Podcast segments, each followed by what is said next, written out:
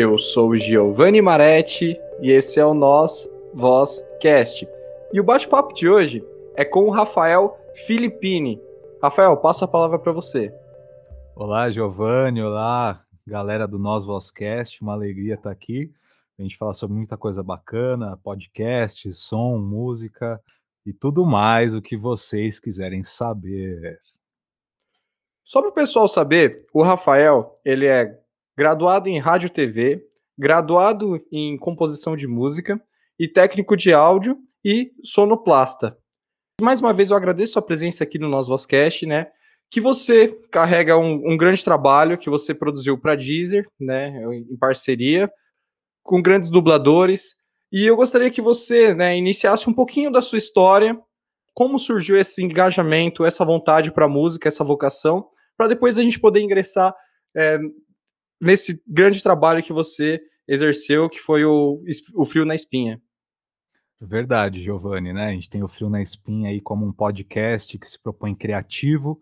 Ele é um, um conjunto de contos, né? Cada episódio é uma diferente história e ele tem o mote de misturar terror com humor e realmente acho que ficou bem criativo. A gente vai passar por esse assunto também. Bom, eu comecei na música com 12 anos, escola, né, cara? Ali o pessoal do colégio teve um festival de bandas ali, né, no colégio e tal, e falamos, queremos ter uma banda, né? Todo mundo ali, a moçada, toda a escola voltada para aquilo, e a gente falou, por que não a gente também ali no palco, né?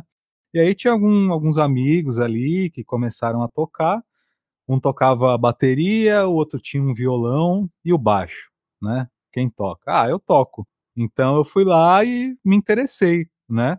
Como pedi para minha mãe ali na lojinha do bairro comprar o primeiro contrabaixo ali, elétrico, e fui indo, né? Depois esses colegas aí acabaram fazendo outras coisas, mas eu acabei virando músico profissional. E aí já comecei estudando música mesmo numa escola com o professor, o Chiquinho Frajola, e aí fui lá aprendendo com ele, já comecei aprendendo também a teoria musical, as aulas de, de prática, fui começando ali, nas primeiras bandas de rock, aí adolescente, banda de reggae, banda disso, banda daquilo, começa a tocar na noite, que é muito divertido também.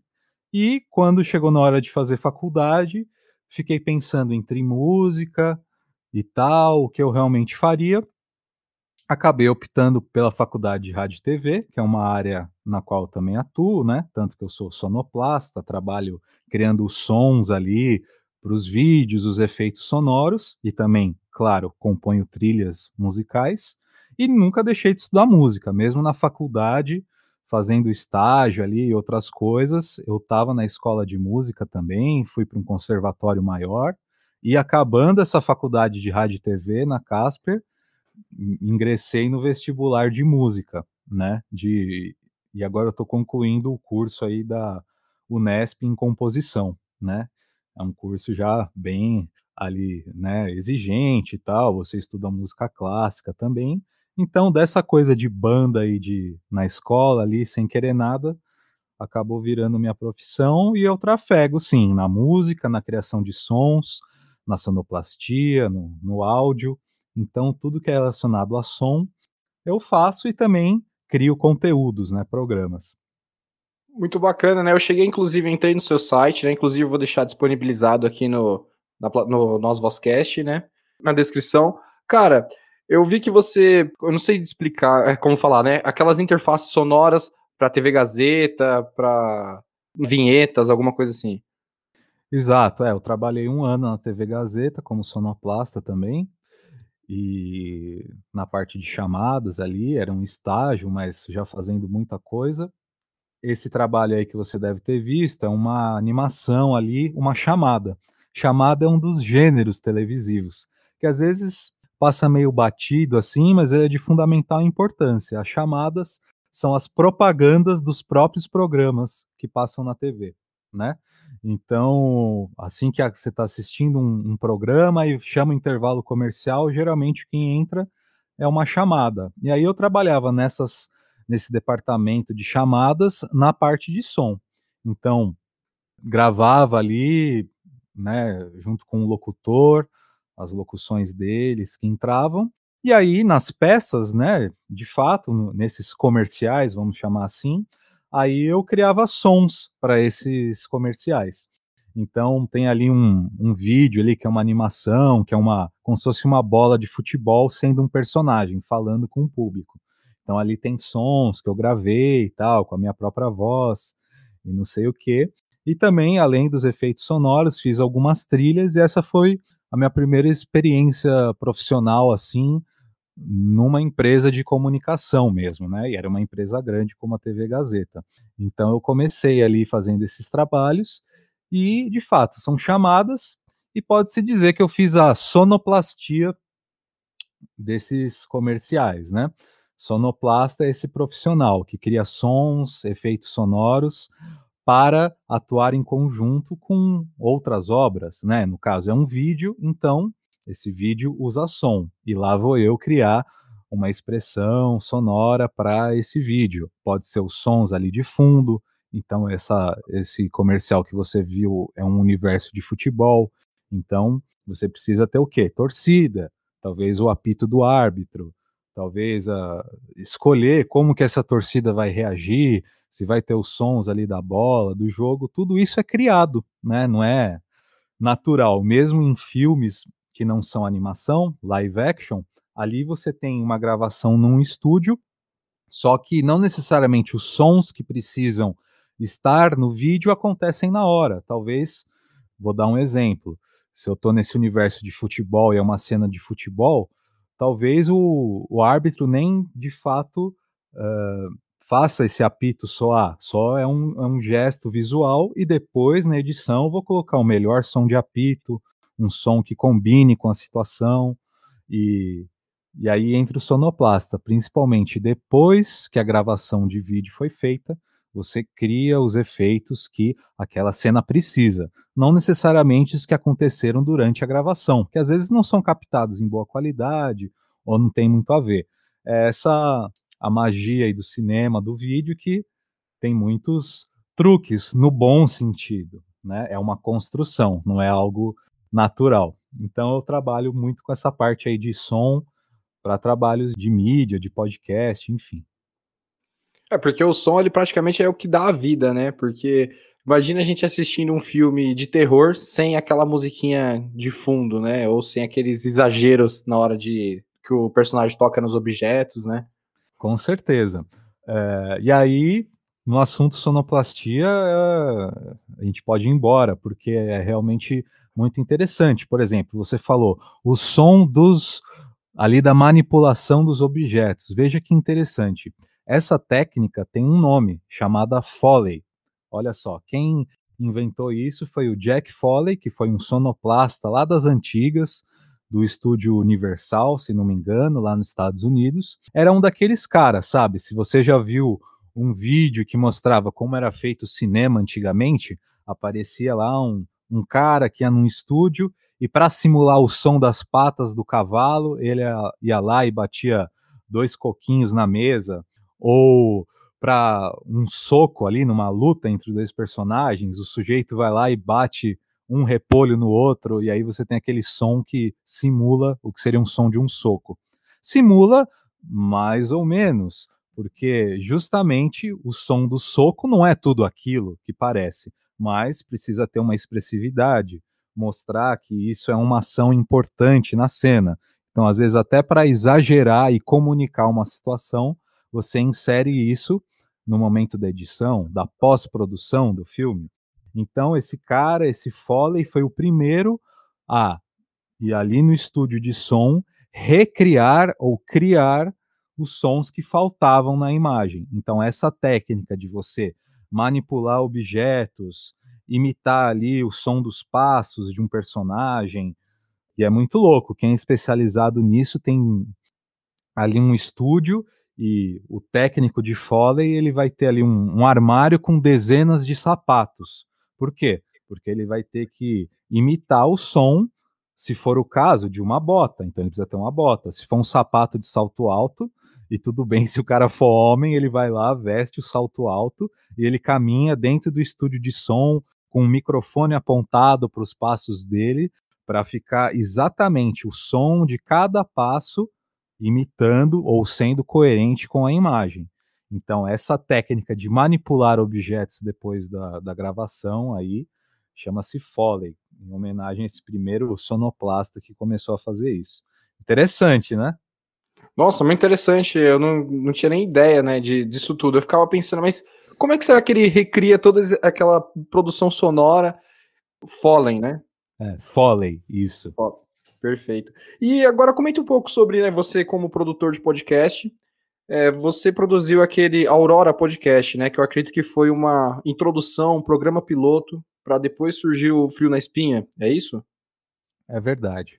O Aurora, ele é um, uma iniciativa né, independente minha e do meu sócio, Marcelo Esquerdo. Nós temos uma produtora de áudio, né, que justamente cria podcasts e conteúdos diversos, chamada Amber Produção de Conteúdo. Tá na internet, só jogar aí na aonde você quiser que você acha a gente. E esse, esse trabalho, ele surgiu da nossa iniciativa de contar histórias. Tá, tudo bem, isso muita gente já faz. Mas por que não histórias em áudio? Poxa, vocês são aqueles algum, algum tipo de saudosista ali daqueles tempos da, das rádios novela e tudo mais? Mais ou menos, mas não é bem ser saudosista, é que esse tipo de arte de narrar histórias em mídia somente de áudio é justamente bem antiga, mas não é velha, não é ultrapassada. Ele é uma, uma mídia possível ela continua até hoje. Tanto que, com o crescimento dos podcasts nos últimos anos, começaram a ser feito, feitos podcasts de ficção, né? Como Aurora, como o Frio na Espinha que você citou. Né? Então, acho que até um pouco antes desse boom do podcast no Brasil, né? Sempre falam, ah, agora vai ser o ano do podcast. Sempre falava-se isso, ah, é 2016, 2017, enfim toda hora alguém falava que seria o ano do podcast. E acho que em 2019, acho que teve um crescimento muito grande, porque plataformas de streaming grandes, né, como a Deezer, como o Spotify, começaram a produzir podcasts originais. Então a gente está vivendo esse momento que podcast hoje está como uma mídia muito acessível aí para todo mundo. E o Aurora, ele veio, começou a ser elaborado um pouquinho antes, né, desse boom, vamos chamar assim. A gente começou a elaborar o projeto ali em 2018, um pouquinho antes, por aí. E ninguém estava fazendo, ou quase ninguém, né? A gente nunca pode ser tão categórico, mas quase ninguém estava fazendo podcast de ficção. Ou seja, audiodrama. É uma palavra interessante. Toda a história numa mídia somente em áudio chama-se audiodrama né? Como existe a dramaturgia, enfim.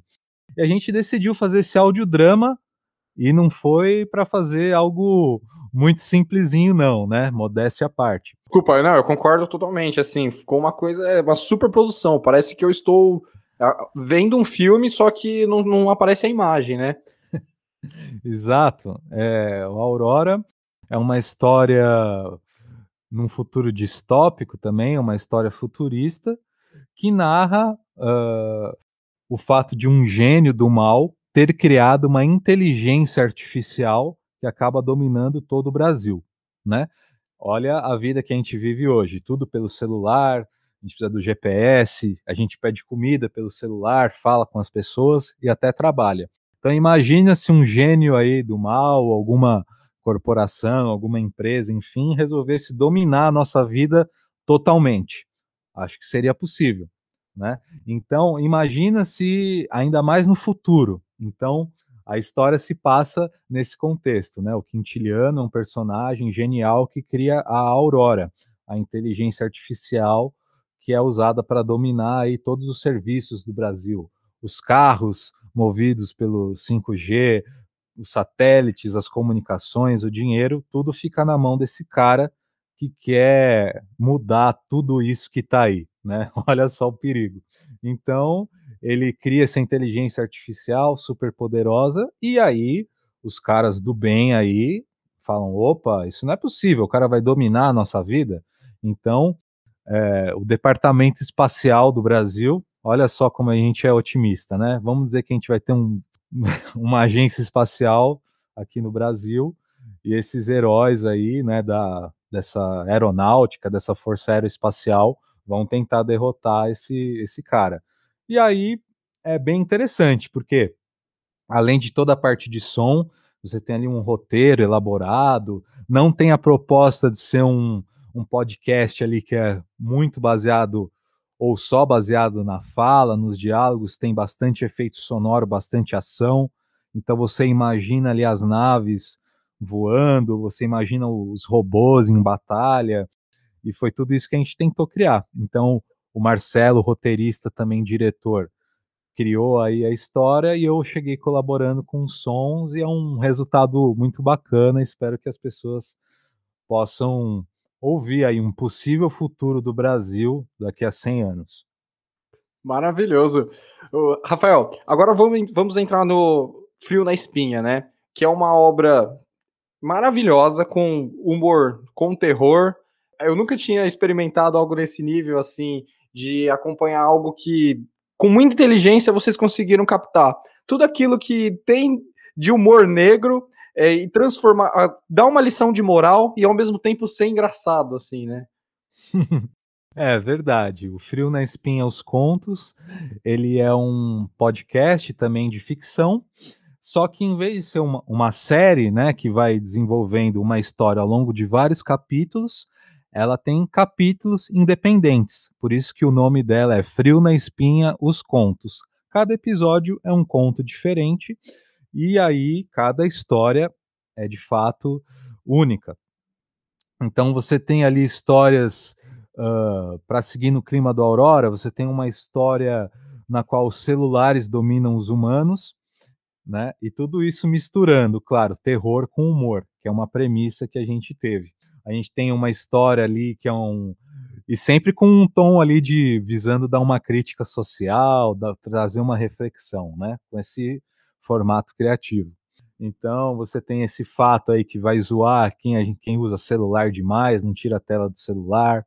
Ele traz ali uma crítica a esses programas de TV, de culinária que sempre zoam ali os participantes demais, que é o Horror Chef, o nome do episódio tem um episódio ali que narra um destino não muito fácil para um cara ali de uma mineradora que só queria destruir a natureza, e aí aparecem os índios ali e dão uma lição ancestral nele. Tem uma série de episódios, cada um com uma história, justamente com essa característica, misturar terror com humor e, na maioria das vezes, trazer uma reflexão sobre o mundo em que a gente vive é realmente um projeto bem interessante. Acho que a gente dá, dá para a gente falar bastante dele, falar sobre os episódios, falar dos atores que participaram.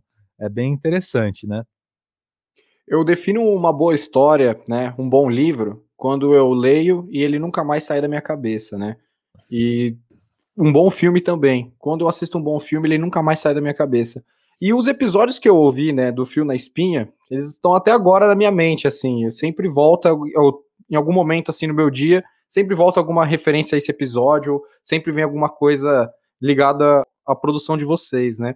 Que nem, por exemplo, se começarmos a pensar naquele match, match imperfeito, que uhum. é a uhum. moça que por acaso encontra um namorado pelo. Tipo, é, site de relacionamento, né? Deezer Originals. A busca intensa por alguém, pelo relacionamento perfeito essa sensação de falta, sabe? Que parece que vai te destruir se você não tiver a única coisa que pode dar sentido para sua vida. A tal da paixão. Hoje em dia a gente acaba fugindo para as relações virtuais. Mas não se engane, não. Elas não só podem te machucar, como também acabar com a sua vida. Deezer Originals. O Matching Perfeito é uma história ela é estrelada pela Tânia Gaidard, que é uma grande atriz e dubladora. Ela tem, dentre seus personagens mais famosos, né, fazer a voz da Buma do Dragon Ball Z. Acho que muita gente já deve ter ouvido, né? E é realmente muito legal. Ela interpreta a Lara, que é uma moça, uma jovem, que está cansada de desilusões amorosas, tá cansada de ficar sozinha e precisa de alguém. Na verdade, essa é uma dimensão da existência humana, né? A relação afetiva. Todo mundo vai pensar nisso ou passar por isso em algum momento da vida. E a Lara uh, sentiu que todo mundo também já deve ter sentido, né? Frustração, ser largada, decepção, a pessoa não ser do jeito que você quer. Ih, mas será que tá certo isso? Será que a outra pessoa tem que ser do jeito que a gente quer? Não sei, mas aí vem a tecnologia. A tecnologia tende a criar mundos virtuais, mundos como a gente quer. A gente vai lá no Instagram e coloca um filtro para mudar o nosso rosto. A gente tira uma foto num ângulo que nos valoriza, num ângulo que a gente quer. A gente posta quando a gente quer. Então veja como a tecnologia, os diversos aplicativos, os jogos e tudo mais às vezes permitem, né, que a gente dê vazão às nossas fantasias aí, né, os óculos 3D, né, olha só. E municiada de, de todas essas coisas, ela decide baixar um aplicativo muito louco chamado Match Perfeito. E ela cria o um namorado dela, virtual, perfeito, como ela quer. E ela dá pontos ali, notas para os atributos que ela quer que tenha mais. Então ela vai lá e põe: ah, companheirismo, 10. Beleza, né? Companheirismo é bacana. Lealdade, 10. Pô, lealdade é bacana. Ela vai lá e fala: ah, eu quero que um cara só pense em mim. 10. Opa! Será que um cara pensando só em você e mais nada é bom? Parecia até então perfeito, né? Parecia o quadro que até o final é, a gente tem muito disso, né? De querer exigir um ser humano perfeito, né, pra gente, né? Com certeza, com certeza. E é o que eu falei, né? A gente pode cair nesse universo atual. Um Tinder da vida, beleza, depende do tal do match, da correspondência. Mas quantas pessoas que às vezes poderiam ser legais e só pela foto você falou não? Ou só porque a pessoa gosta de uma comida específica que tal e você não gosta, aí você vai falar não para a pessoa. Claro, tem que ter afinidades, né? Mas às vezes a gente pode ficar um pouco crítico, escolher só o que a gente quer, ler as notícias que a gente só quer ler, só seguir as pessoas que pensam parecido com a gente. Ah, então. Então, num episódio ali que a gente não fala explicitamente nada disso, desse bate-papo que a gente está tendo agora aqui no nosso Vozcast, para a galera que gosta de se aprofundar e tal. Isso no episódio tá tudo ali dentro de um humor, tudo ali é, no, no subliminar, mas que gera essa reflexão. E aí a Lara, essa personagem, cria o cara perfeito, que só pensa nela, que só é do jeito que ela quer, e não sei o que, e não sei o que.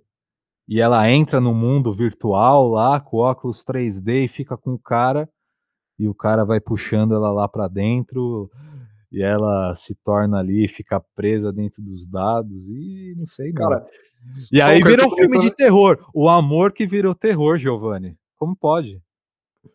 Poxa, é, ele tá cheio de casos, né, de amor que viram terror. E o que eu mais gostei, por exemplo, quando ela entra naquela atmosfera, né, dentro do aplicativo, a, a produção sonora da, daquela atmosfera dela dentro do aplicativo, para mim, foi, meu, sensacional, assim, né? Você consegue visualizar a, a, personagem ali dentro, né? Porque fala com eco, você consegue perceber uma dimensão de distância entre ela e o personagem incrível. Ah, que legal que você reparou. É isso mesmo que eu faço, Giovanni. Essa a minha principal preocupação. Eu sou diretor, né, da série, então eu vejo vários aspectos, mas a minha área principal ali nesse trabalho é o som. Então, tudo isso que você falou é o que eu paro ali, penso, fico no meu, no meu computador horas fazendo, horas. Demora fazer isso aí, viu? Demora fazer esse tipo de produção. Então, eu vou lá. Você citou algumas coisas aí que são bem interessantes. Por exemplo, temos uma cena e o podcast, como eu falei, ele não é só narrado, ele não é algo parecido com a literatura um podcast, digamos assim, né? Tipo, você narrar uma história por meio da palavra. Claro que a palavra está sempre presente, são os diálogos, mas as histórias, Giovanni, não tem narrador no Frio na Espinha, né? Então, todos os ambientes, tudo que acontece, a gente precisa resolver com o som, ou com as falas dos personagens, ou com a música. Então, isso tudo é pensado. Se eu preciso comunicar ali e eu tenho essa situação de terror que você citou, que o cara vai aprisionando a moça e tudo mais, eu posso trabalhar ali um som num espaço amplo, né? Então eles estão caminhando pela rua, isso tudo tem uma sonoridade. As ondas sonoras aí no nosso dia a dia mudam o jeito de se propagar dependendo ou, né, isso gera um resultado sonoro diferente dependendo do ambiente onde você está. Todo mundo sabe que o som de, do banheiro ali é de um jeito, um som de um espaço aberto é outro. Então, tudo isso que é gravado num estúdio diante de um microfone e não tem essas sonoridades, tem uma sonoridade, vamos chamar mais neutra, tudo isso precisa ser tratado e trabalhado para soar. Ah, ele está num banheiro, ele está num espaço aberto, eles estão num ginásio, então você vai ter uma, uma reverberação ali de som. Ah, eles estão perto um do outro, eles estão longe. Então, se ele está longe, eu diminuo só o volume dele? Não, diminuo o volume, diminuo as frequências agudas, porque as frequências agudas perdem energia primeiro em relação às outras. Então, se eu quero passar que uma voz está longe, eu tiro o volume, tiro também agudo, acrescento reverberação, as reflexões. Então, tudo isso é feito à mão, né, no software e tal. Mas você precisa ter esse cuidado, senão fica. A gente não vai sentir que ele está chegando perto dela, que ele está longe, que o monstro é grandioso e a voz dele precisa ecoar mais do que uma pessoa comum. É, você tá, você tá pegando os detalhes, hein, Giovanni? Esse, esse Nós Cast, cast aqui tá deixando seu ouvido afiado, viu? É, então. Muito obrigado. É, realmente, olha, que não, agora eu vou pegar um pouco do Horror Chef, né? Claro. Que, que vai falar sobre aquele Mega Chef, né? Que é em. A gente sabe, né? Que é referência. É, o Masterchef, é o Masterchef. É. eu fiquei, pô, será que o pessoal do Masterchef vai ficar bravo comigo? Acho que não, né? Poxa, é tão, é tão, ficou tão engraçado, né? E acaba homenageando também um pouco, né? O, o estilo deles.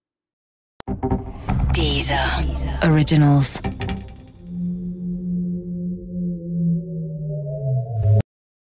Agora vai ter que preparar ou vai ser desclassificada e ir pra casa sem nada. É a regra. Ah, eu sei, Stephanie, não precisa jogar isso na minha cara. Mas olha, isso é. é um. Barriga de porco. Ai, que horror. Por que estão aí de conversinha? Olha o relógio. Ai, gente, ele era um animalzinho. É, uma homenagem um pouco peculiar, assim, mas com uma boa com homenagem. Com sangue, com sangue. Então, isso é, é agora que eu queria chegar. Na hora que a moça tá cortando, né, a carne no Horror Chef, ficou um som exagerado, mas foi um exagero tão preciso, foi, ficou uma coisa tão dentro do humor e do terror que sabe, a, até agora quando eu, quando eu corto, quando eu fui cortar uma carne para fazer um churrasco nesse final de semana, eu juro que, que veio na minha cabeça aquela reflexão do que é a carne, do que é, do quanto é grosseiro cortar uma carne. Você entende o que eu quero dizer? Entendo. O Horror Chef é um reality show sensacional, gente. Imagine se a gente pudesse ligar a TV e assistir um Horror Chef. Mas você pode ouvir, né? O Frio na Espinha ele tá lá disponível somente na Deezer, é um produto é, com exclusividade da Deezer, mas você nem precisa ser assinante para ouvir. Você cria aquele login gratuito que é só colocar o seu e-mail e gratuitamente você ouve. E se você já tem Deezer, mais fácil ainda. É o seguinte: o Horror Chef retrata a história de uma participante, a Suzana, que chegou até a final do programa, só que ela não conseguiu porque ela teve que, de fato, trabalhar ali com uma carne e ela era vegana, entende? Então aquilo não foi muito legal para ela, ela teve alguns problemas ali nessa final, e você sabe que reality show tem câmera em todo lado, então se ela estava ali mexendo com uma carne, se ela Ih, se ela estava mal, se as expressões. Ih, a TV mostrou tudo ali, ela ficou muito triste. E às vezes a tristeza gera raiva e a raiva gera força. Então ela decidiu voltar para o programa. Ela faz uma campanha na frente do estúdio da TV. Ela acampa, ela ganha seguidores e deixam ela voltar para uma próxima edição do programa. Só que agora ela vai querer que seja do jeito dela. Ela não vai querer, assim, que os jurados fiquem meio que gritando com ela, falando tempo, tempo, tempo, faz isso aí, que eu sou o chefe e não sei o quê. Então ela volta ali, né, cozinha, tal, tem faca, uma participante raivosa e não sei o quê, e acontece muita coisa aí nesse episódio. Acontece. Você falou do som da carne, né? Eu quis contar só um pouquinho do episódio para o pessoal entender. É muito legal esse negócio do som da carne que você falou. Tem um princípio também no cinema ou nos podcasts de ficção, ou seja, que é da sonoplastia, que é um termo em inglês, chama larger than life. O que isso quer dizer? Exagero. Então, às vezes, para você comunicar uma ideia, ela não tem que ser igual ao, ao que soaria na realidade. Como eu falei, se, espero que ninguém faça isso, mas se você tiver numa briga com um soco rolando, esse soco não vai ter, às vezes, um som tão alto, só você próprio vai ouvir, é, quem estiver longe não vai ouvir, né? não, não gera um som assim tão alto. Mas no cinema precisa ser audível, né? Para mostrar que doeu, para mostrar que foi forte. Então, no caso desse exemplo ali da carne que ela está cortando, é exagerado e é intencional. Porque a gente precisa comunicar aquilo. E justamente para dar emoção na história e para parecer que é de verdade, a gente precisa, entre aspas, falsear ou exagerar. Então, quando ela vai lá e corta a carne, isso tem um peso na história, porque se ela cortou a carne ali em cima da mesa, ela pode cortar, né, alguém que já xingou ela no passado, né? Então, esse som de corte ele entra ali muito presente. Então, esse exagero é uma forma que a gente tem de fazer com que o som ajude a contar a história. E ali tem um monte de coisa, né? Você vai ver que ela prepara ali uns pratos meio malucos e o negócio vai embora, né? E o, outra coisa muito bacana também desse horror chef aí é quando a, a, apresentadora, né, ela vai falando aqueles recortes, né, igualzinho do igualzinho do desses programas de culinária mesmo, né? No Masterchef, vai, já que você legalizou. quando, não, quando ela vai falando aqueles recortes, dá para você imaginar a personagem sozinha falando, né? Aí depois aquele, aquele som mostrando todo mundo no campo do, da cozinha ali. E depois teve um outra, um outro, um outro, outra característica sonora marcante também para mim, nesse Horror Chef, foi do noticiário, né? Que mostrou o noticiário deles acampados. E deu a impressão que realmente estava acontecendo aquilo numa rua mesmo. Nossa, maravilhoso. É verdade. É, esse no campo da dublagem aí, né, ou da, do trabalho de voz para para audiovisual, tem uma um detalhe que se chama vozerio. Que é isso? Vozerio são pequenos trechos de fala. Às vezes o dublador ele é contratado só para, sabe, colocar a fala de um garçom ali no filme, que é só uma linha. Tudo bem, ele vai lá no estúdio e, e grava essa uma fala. Como é muito curtinha, chama vozerio. E aí, o que, que a gente tem que fazer? Bom, como boa parte do projeto, enfim, foi concebida antes, mas aí veio a pandemia, claro que a gente não poderia colocar no estúdio um monte de gente gritando, né? Para a gente ter a nossa ceninha bonita de áudio. Não. A gente estava ali dentro dos protocolos. Então, é, o que, que acontece? Cada ator da série, ao todo nós tivemos sete atores, e alguma. Eu, Rafael e outro diretor, o Marcelo Esquerdo, às vezes a gente tem que fazer esse vozerio nessas pequenas vozes ali para complementar alguma coisinha. É, enfim, a gente teve sete atores, eu vou falar de todos aqui que a gente teve. É, mas o que, que aconteceu aí nesse som de público que precisava gritar? Suzana, Suzana, ou, né, é, vamos lá, ganha, é, é final. Esses sons, cada ator gravou individualmente, tá? Aí, beleza. Aí, digamos que eu tenho ali seis, sete atores, eu tenho sete falas. Tipo, é isso aí, um som de torcida, né? A final do programa, todo mundo torcendo. É, vamos lá. Se você junta sete pessoas ali, não dá nada. Parece que é um. Sei lá. Parece que é uma roda de amigos. Aí o que, que você vai no programa de som? Você dobra. Dobra. Tipo, Dobra. duplica os sons de cada um? Você duplica, só que você não pode Caramba. duplicar o mesmo som. Então, se eu quero falar, aê, é final, o ator ele grava isso umas três vezes. Beleza, eu tenho um ator, três, três vezes ele falando é final. Aí eu tenho outro, eu tenho outro, tenho 21. Você acha que 21 é bastante? Não, parece que ainda é pouca gente. Aí você vai, aí eu pego o meu microfone aqui que eu tô falando com você. Eu falo, é final, vamos lá. E aí você vê, cara, dá mais de 30, 40 sons ali juntos para parecer que é uma torcida. E lá vai o Rafael lá no editando. Nossa! Então, Sensacional. assim, então, nesses.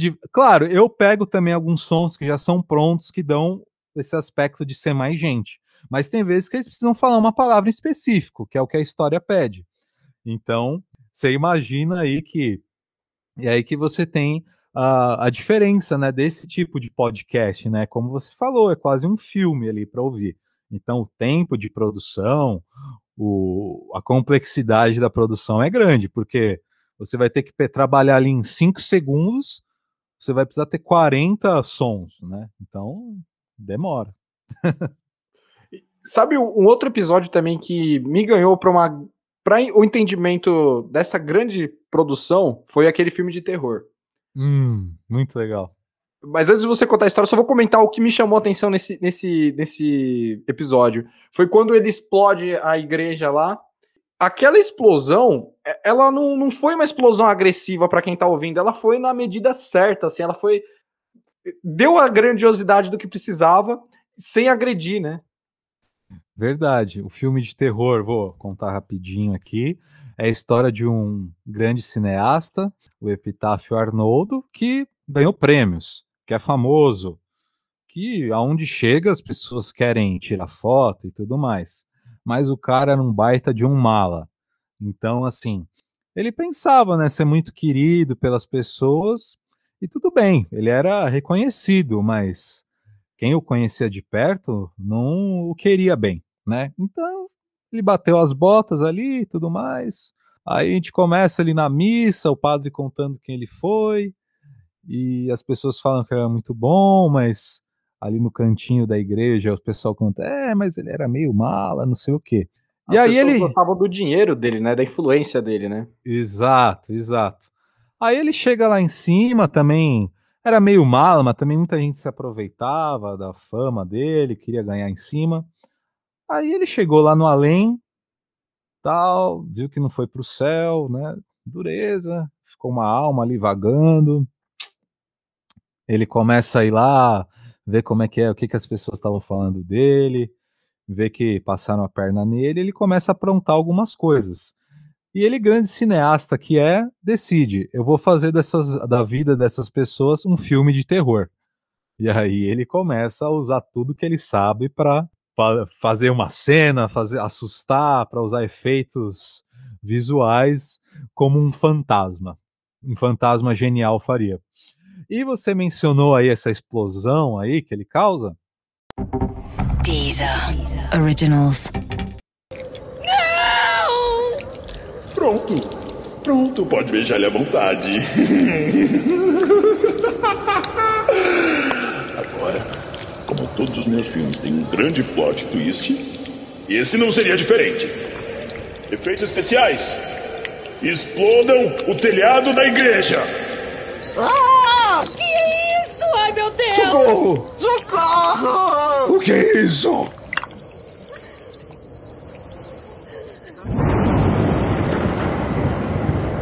Epitáfio! O que você pensa que está fazendo?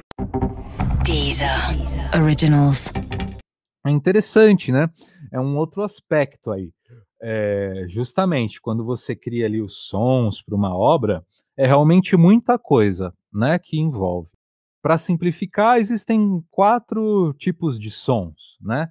Para quem vai contar uma história, os diálogos, né? As falas dos personagens, o som ambiente, né? Se você está numa feira, vai ter ali as pessoas gritando, a caixa batendo no chão, tudo mais. Você tem o que se chama de efeitos, que é um termo meio abrangente, mas geralmente envolve esse, esses sons que têm um destaque maior. Então, é quando alguém manipula alguma coisa, algum objeto, quando acontece uma mágica, então tem um efeito sonoro e tudo mais. E um quarto tipo de som que é a música, tá?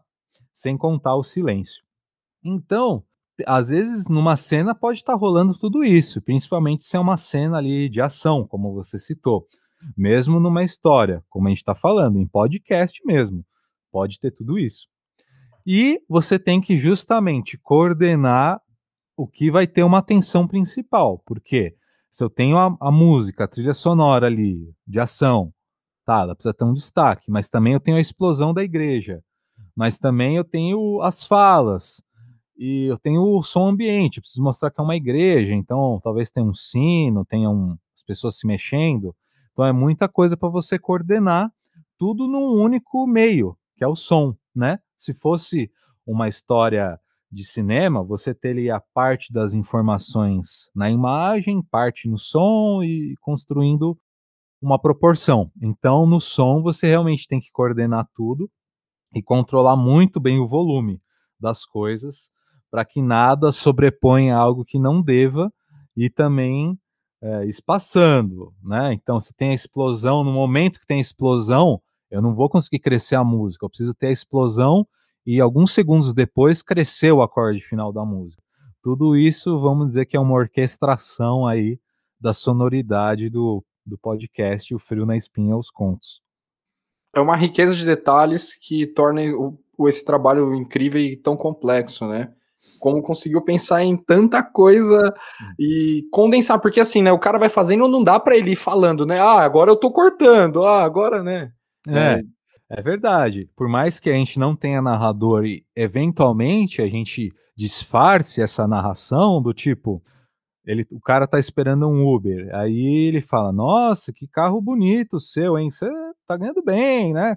Então assim, é uma forma de eu comunicar que é um carrão. Claro que eu posso colocar um som do carro e, e tudo mais, mas eu quero falar que é um carro chique.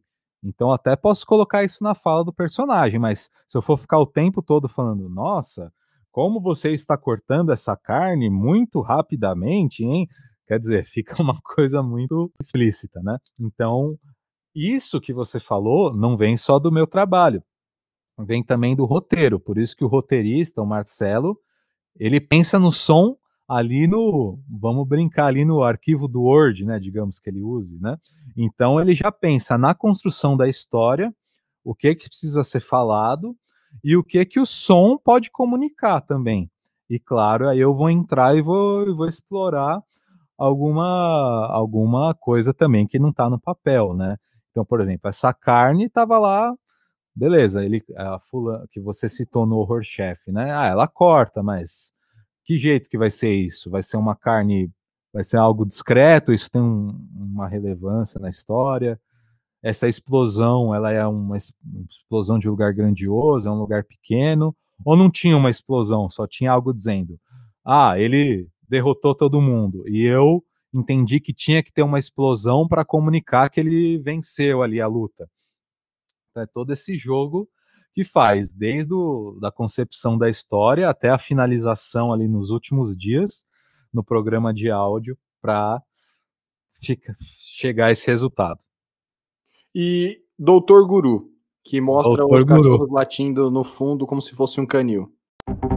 Deezer Originals. Parece um castelo de filme de terror. Por que, que as paredes são de pedra? E isso são latidos de cachorro? Sim, sim. Os cães são da clínica. Eu mantenho um canil aqui com, com animais resgatados da sociedade dura e das mãos dos homens corrompidos. Deezer Originals. Doutor Guru, então, rapidinho, é um sujeito ali meio fracassado na vida, já com seu 40, seus 40 anos, sem, sem namorada, sem carro, sem casa, sem emprego, pô, tá difícil, hein? Aí ele vê um anúncio no Instagram, né? Fala, ah, sua vida vai mudar, você precisa de uma mentoria, você precisa de um coach, né? E tudo mais. E esse coach é um doutor meio excêntrico que acaba alterando o seu DNA, né? Para você dar certo. E ele procura esse tal doutor guru e vai lá na, na casa dele, e aí o Dr. Guru percebe que esse personagem, o Lupercio, ele tá meio desanimado, precisa de um instinto mais animal, e ele passa por uma câmara de transformação. E ele acaba adquirindo um jeito ali meio, meio mamífero, né? Então, é, tem muito som ali. Esse episódio ele, eu contei com a colaboração do Wagner Mônaco para fazer a sonoplastia, né? A gente teve algum, alguns episódios, eu tive uma, uma colaboração, né? Justamente porque são muitos detalhes, como você falou, né? Eu tive também, acho que em outros três episódios, se não me engano. E aí quem colaborou foi o Luiz Felipe Lamussi e o Guilherme Fiorentini, né? E o Dr. Guru ficou muito legal, né? Porque imagina-se um cara que vira cachorro. Ih, revelei? É, spoiler, é. Mas o jeito que isso acontece, cara, é só você ouvindo. Então vai lá. Maravilhoso. E, e detalhe, depois que eu vi esse episódio, eu juro que apareceu os algoritmos do Instagram, né? Ele me mandou uma, uma notificação de tipo um templo que existe assim, por aqui em São Paulo, alguma coisa nesse sentido. É, ainda bem que você não foi, né? Porque você tá vivo. que eu fiquei falando em cima do celular depois que eu vi esse episódio e me apareceu a sugestão, né? Mas como eu aprendi lá no episódio, eu vou ficar bem longe dessas coisas. é verdade. E aí, justamente com, com essa mescla de terror com humor nas histórias, a gente acha a brecha para discutir essas ou sugerir né, reflexão sobre nosso mundo atual. Quer dizer, beleza, as empresas fazem propaganda né, dos seus serviços, mas será que elas teriam que ouvir a nossa voz para ver o que, que a gente está falando e mandar uma coisa? Não sei, não sei se é um caminho sem volta, mas é bom que a gente pense nisso e que se um dia né, tiver uma regulamentação, algo melhor, ou a gente só ceder a nossa voz se a gente quiser, ou enfim, é, é, muito louco, né? E foi, foi isso que a gente tentou passar um pouco, né, com, com esse podcast, com o apoio da Deezer aí, que decidiu investir também nessa ideia. Vamos lá, o outro, Barbearia Gourmet. Deezer, Deezer. Originals. Você é bem gentil, hein? Eu fico até sem graça. Então, como vai querer sua barba? Costeletas alongadas? Ah, eu quero aparar e deixar ela desenhadinha mesmo. Posso fazer um degradê aqui, vindo da costeleta, e raspar aqui embaixo, no pescoço. Deezer, Originals. Barbearia gourmet, é... gourmetização, tá aí. A verdade é que eu eu nasci né, no bairro do Jaçanã, em São Paulo, na Zona Norte coisa mais suburbana, né? Bem ali no, no finzinho da, da, da cidade. Claro, né? Hoje já deve ter barbearia gourmet, deve ter tudo gourmet, né? E, e, nada contra. E hoje eu confesso que eu vou numa barbearia gourmet, né?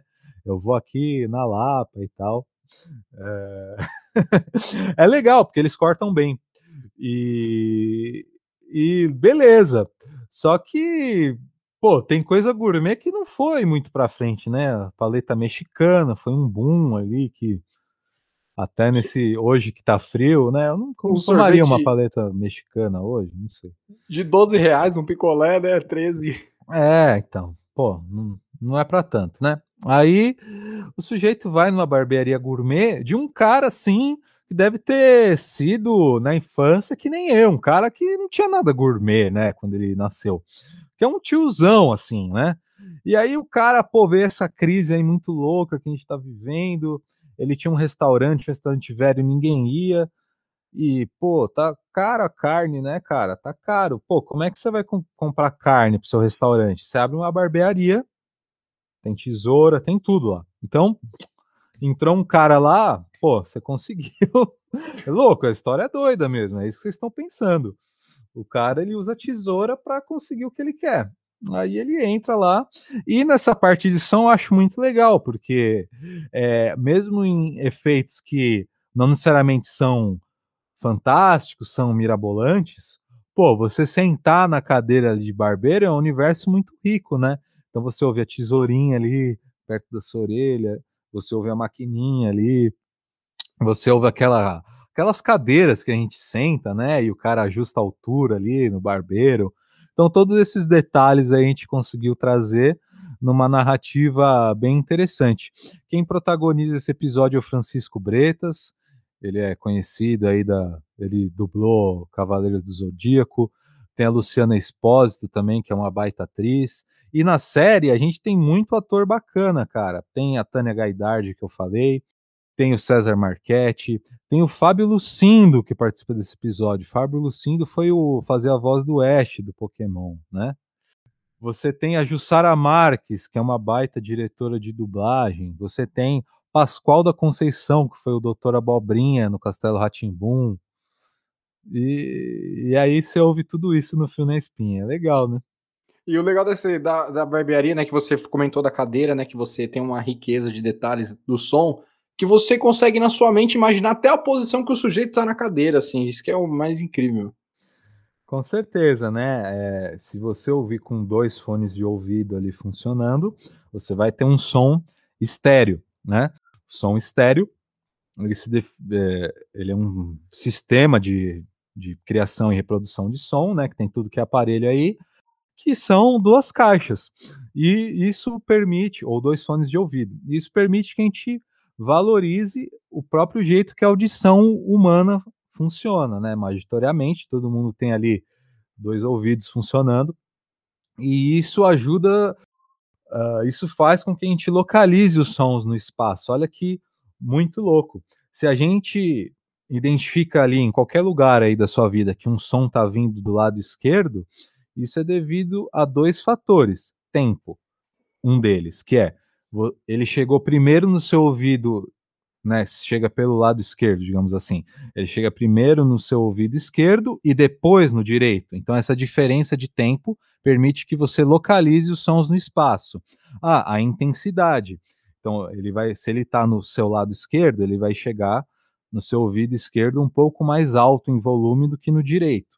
E aí tudo conta, o formato da orelha, o formato do nosso corpo, tudo isso a gente já meio que nasce e também vai desenvolvendo ao longo da vida essa localização das fontes sonoras no espaço. Tudo isso, a disciplina que estuda é a psicoacústica.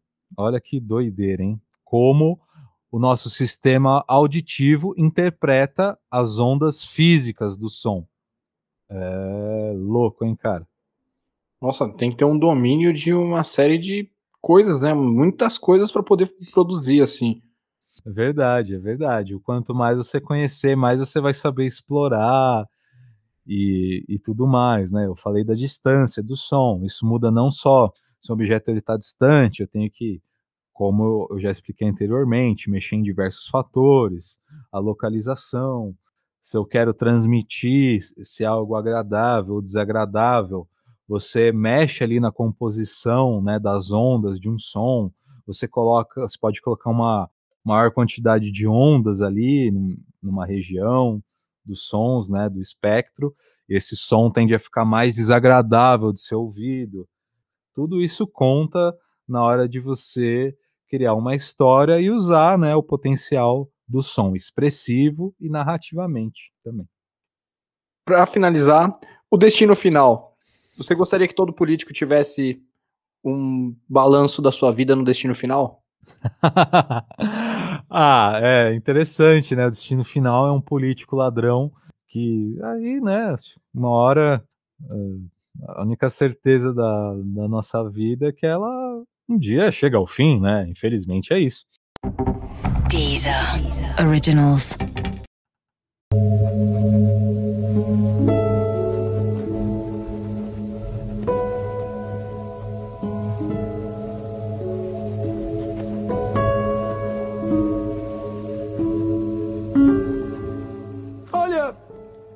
Vou reclamar, não, viu?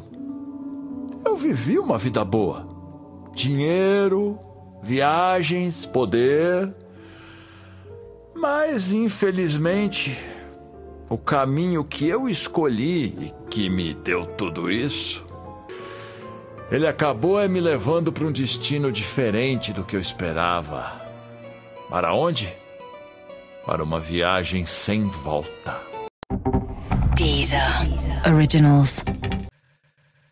E aí, né, ele entra ali num, num motorista de aplicativo e descobre, né, que a coisa ali está meio que chegando num fim. É interessante perguntar, né, se todo político merecia ter esse fim.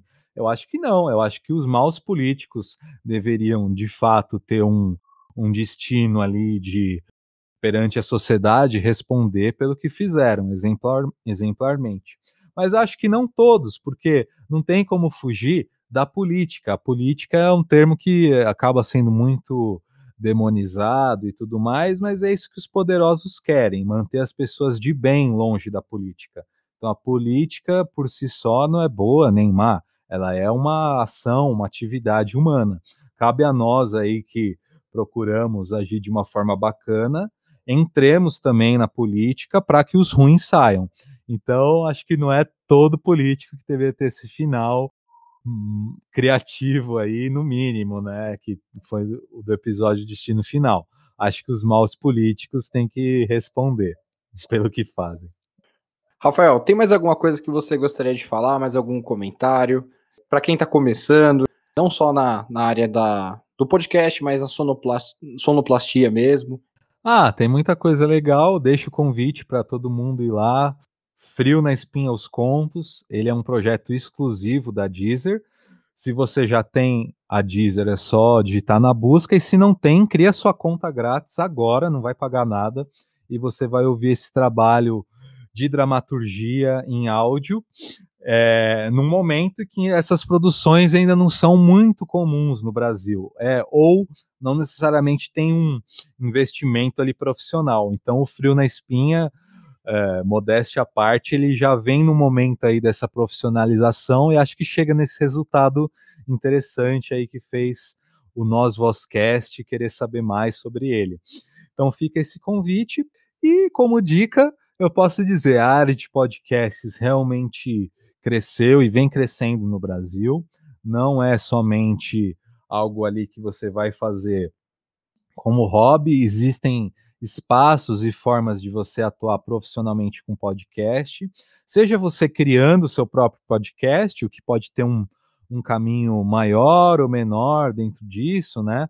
Mas veja, é, até podcasters independentes que faziam ali só por amor e tudo mais, se conseguem né, com, com tempo e com uma construção, criar um programa de destaque, às vezes esse programa é até contratado por uma plataforma para ser um produto exclusivo.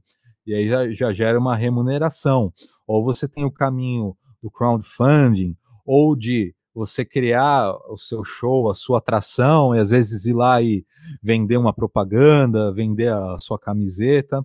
E tirando esse aspecto de você criar o seu próprio podcast, se você é um profissional de comunicação ou de áudio que nem eu, você pode trabalhar em empresas que fazem podcast profissionalmente, tanto na parte de áudio, como eu, como editor de áudio, ou se você trabalha num estúdio de gravação, você provavelmente vai começar ou já grava podcasts ali no seu estúdio. É, esse trabalho, como eu citei, de sonoplastia, de pós-produção de podcasts narrativos aí que, que tem esse universo de sons ou de música, ou você como produtor de conteúdo, né? Às vezes se você já cria o seu podcast e, e quer vem criar um novo produto para uma plataforma, você consegue, ou para uma empresa que deseja criar um podcast para se conectar com seus clientes ou com seus próprios funcionários internamente. Então tem espaço tanto para quem quer ter seu sua própria cara ali, o seu próprio conteúdo e produzir de uma forma independente, percorrendo uma estrada até quem sabe que essa atração crie um, um barulho ali e, e gere outros frutos, ou para você que quer trabalhar justamente nisso, criando podcasts para alguém que deseja criá-los. Então, uma empresa, uma plataforma, uh, e aí tem espaço, tanto para o pessoal mais técnico, quanto para quem cria conteúdo, para quem é redator, para quem quer criar as coisas. Existe sim espaço, basta que você ache aí, enfim, a área com, a, com que você se identifica, Giovanni tem muita coisa aí, deixo o convite. Tem o meu arroba, Rafael Filippini, no Instagram, tem o meu site, rafaelfilippini.com.br, que tem meus trabalhos, não só de podcast, mas como músico, como técnico, como sonoplasta, enfim, tem muita coisa. Eu fico muito feliz que você, viu, Giovanni, ficou ouvindo frio na espinha ali quando a TV quebrou e você juntou sua família ali na praia para ficar ouvindo como se fosse anos 50. E na verdade, cara, é 2021. Você pode juntar uma galera e ouvir um podcast. Por que não? Rafael, eu agradeço sua aula aqui. Foi uma verdadeira aula é, do universo do podcast, do som, é, sobre essa grande produção, essa bela obra. Eu espero que vocês continuem. É, eu esqueci de perguntar. Vai continuar? Frio na Espinha, por favor? É, o Frio na Espinha é uma série de episódios, um seriado, né, com episódios independentes. Ainda não sei se teremos uma segunda temporada, mas a Âmbar, a minha produtora, já está trabalhando em novos projetos. Então fiquem ligados que quando tiver novidade eu aviso o Giovanni e vocês vão seguindo também a, as nossas redes, também o arroba Conteúdo, que assim que sair novidade, vocês vão ficar sabendo por lá. Rafael, esse trabalho super competente. Eu espero que você volte aqui no nosso Vascast para comentar, para fazer lançamento de outros trabalhos também, novos comentários sobre esse universo aí que vem crescendo. Estou muito contente, obrigado, só agradeço.